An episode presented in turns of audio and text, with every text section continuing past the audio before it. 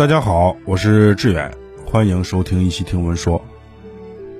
在上一回我们讲了二里头的末期，突然之间呢就崩溃了，遭到了外族的入侵。入侵二里头的是豫北和山东的两个部落。这些入侵者呀，并没有对二里头原来的主人进行大规模的屠杀，他们表现的啊就是非常平常的占领。根据考古发现啊，当时夏朝人跟这些入侵者呢有小规模的摩擦，这个力度并不大。比如在四期晚期有一个墓葬，这个墓主呢被射杀了，胸口有一根箭。这个人呢很可能是有一些反抗，但是最终他还是被埋在了自己的家族墓地，而且呢没有殉葬。也就是这个贵族，他的家人按照正常的标准埋了他。他被射杀的原因纯属于个人原因。零零散散的，我们还发现了一些灰坑。在灰坑里面呢，一层一层，一直有少量的人骨被扔进去。其中我们发现了有吃人的痕迹，有一些碎的人骨啊。它是被肢解吃掉的。从夏朝到商朝，这个吃人的恶习啊，还是没有得到改变。在二里头晚期的墓葬里面呢，还有一个坑，我们只能叫坑了，它并不是一个完整的墓葬。这里面呢有几具尸体，其中有一个是年轻的男人，大概有十六七岁，上边呢有四个女人。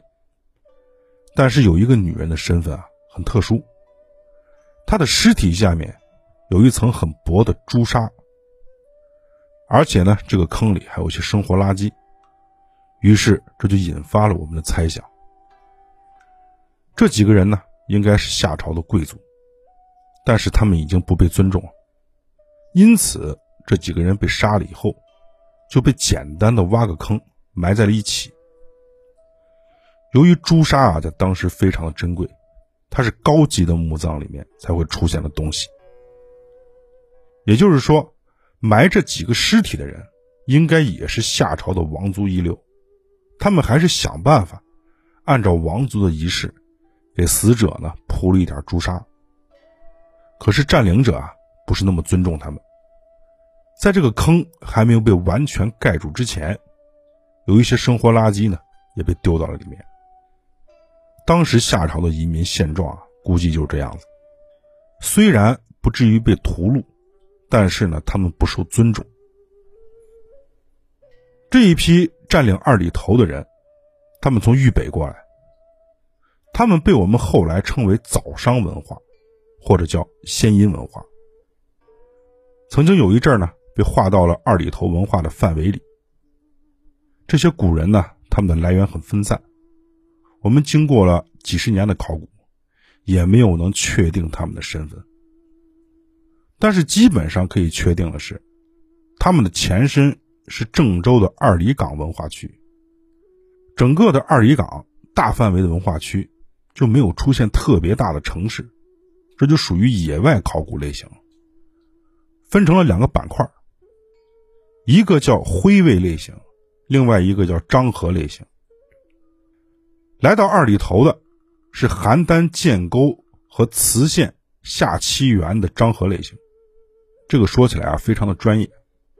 我们只要明白的就是，这几个外来的部落，它是从北边来的，并不是特别的强大，不是商王朝的核心力量。与其说是入侵，它更像是一种移民。这一群人来到了二里头之后。他们主要呢是在工作干活，铸铜的作坊呢没有被荒废，仍然在继续生产。那么夏朝的军队肯定是被调走了，而且是遭到了毁灭性的打击，就没有回来。这些工匠作为商朝的第四梯队、第五梯队，在二里头给商朝源源不断的提供铜。夏朝的一些王族。他们也没有被赶尽杀绝，他们作为劳动者被迁到了八公里以外的燕师商城，让他们参加新城市的建设。又过了五十来年，二里头的青铜作坊呢，最终被放弃了，他们集体被搬迁到了郑州的商城，从此二里头就烟消云散，留下了一堆的残骸。史书上说，夏桀被流放到了南朝。南朝所指的就是安徽肥县附近，在巢湖的西岸。那么事实是不是这样？咱们再跟着考古发掘走，去找历史的真相。巢湖在二里头遗址东南方五百多公里，它和整个的二里头文化区没有任何的关系。但是我们在肥西县发现了一些青铜器和陶器的作坊。出土文物比较多的地方是三官庙遗址。经过碳十四测年，很有意思的是，三官庙遗址建立在距今约三千七百年。这个时候正是二里头古国的第三期，它并不是在二里头灭亡之后才建立的。在三官庙遗址里面发现了不少的青铜器，这些青铜器呢，具有很明显的。二里头文化晚期的特征，所以我们可以断定它是一个文化体系。那么这一批铸铜的人群，他们掌握着核心技术，他们为什么要在二里头文化最繁盛的时期来到了南方？有朋友就说啊，这是不是帝国的扩张？我跟大家说啊，这不可能，因为当时扩张它是逐步的扩张，应该是距离二里头都不会太远。不可能跑到五百公里以外。那么，唯一的解释就是夏朝的贵族出现了内讧。在肥西县没有发现高等级的宫殿，还有大型的聚落。原来夏朝的先民在这住了几百年，相对来说呢，过的是安定平和。在二里头被占领了以后，夏桀可能想起来了，在遥远的南方还有他的部族。于是呢，就跟商王申请，他要到南方去。夏朝王室的到来，给这一批人带来了毁灭性的打击。商朝人没过多久就来了，烧毁了房屋，杀了很多的人。在这里呢，发现了大量的尸骨，还有兵器。夏朝二里头的创建者来自于新寨，夏朝灭商之前的姬州人来自于陕北。后来又迁到了关中的周原，那么商人他们是从哪来的？咱们得先放下史书，在文物里面呢找一找根源，因为我们这一部分主要讲的就是史实遗迹。历史学家对商朝人的起源争议非常的大，单从古书文字里面呢很难找到出处。从商朝人的先祖契到成汤。经历过十几位首领，甚至是更多，而且呢频繁的迁徙。但是呢，在史书里面有一个商朝的锚点，就是商丘。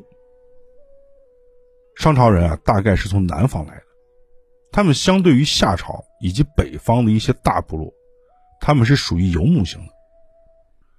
他们当时会造车，以放牛为主。在史书里面写的，他们有马车。这个是不对的，当时的人们啊还没有驾马拉车的痕迹。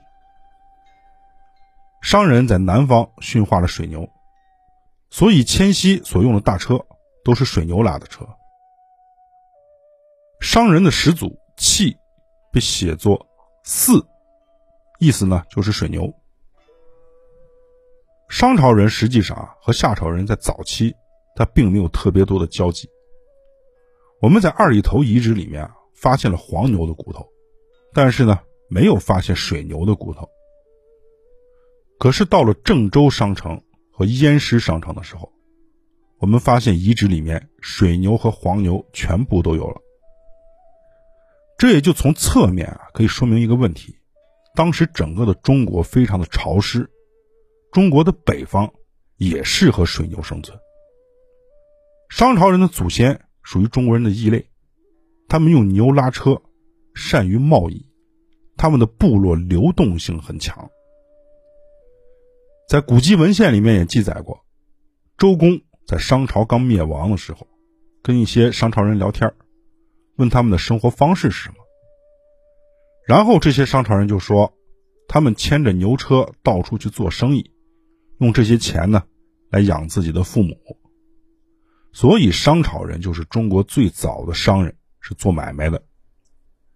他们呢也不是完全的游牧，也有一些农业经济。在上古时期种地啊，他们会在一个地方待上个几年、十几年，然后等地力耗尽之后，再到另外一个地方，重新去找肥沃的土地和草场。这种耕种方式啊，叫游耕。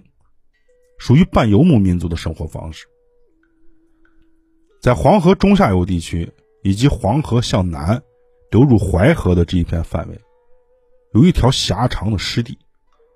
这片地方呢，是早期商朝人活动的地方。在这片地区的北边，就是夏七元文化和徽魏文化范围；往东是山东的月食文化。这商朝人呢，到处乱跑。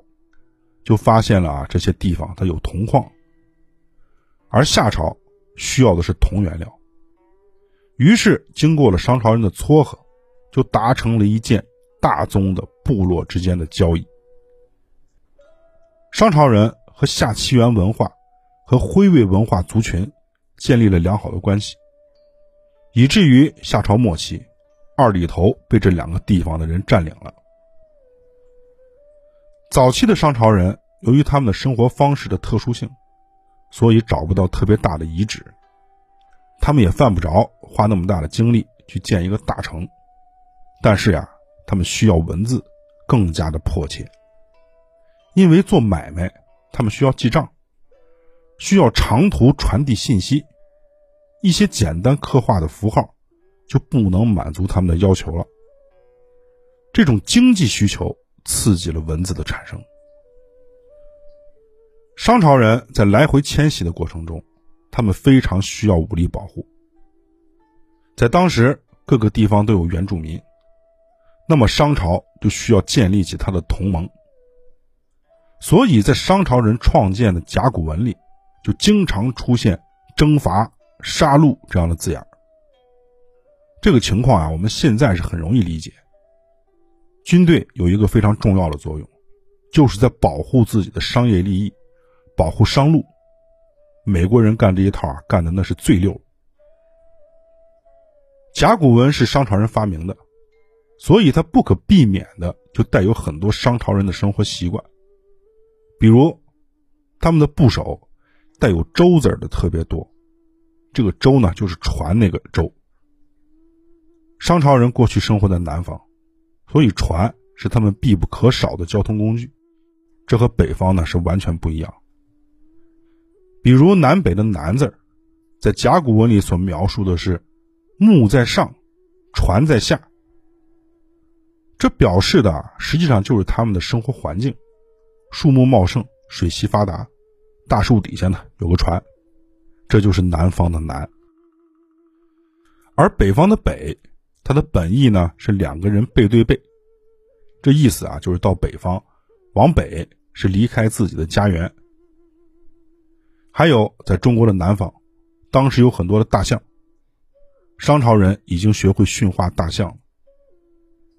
甲骨文的“围”字，就是因为的那个“围”，就是一个人牵着大象的鼻子。而且呢，商朝人一直有养大象的习惯，在商朝的王陵里面呢。就出现过整具的象骨。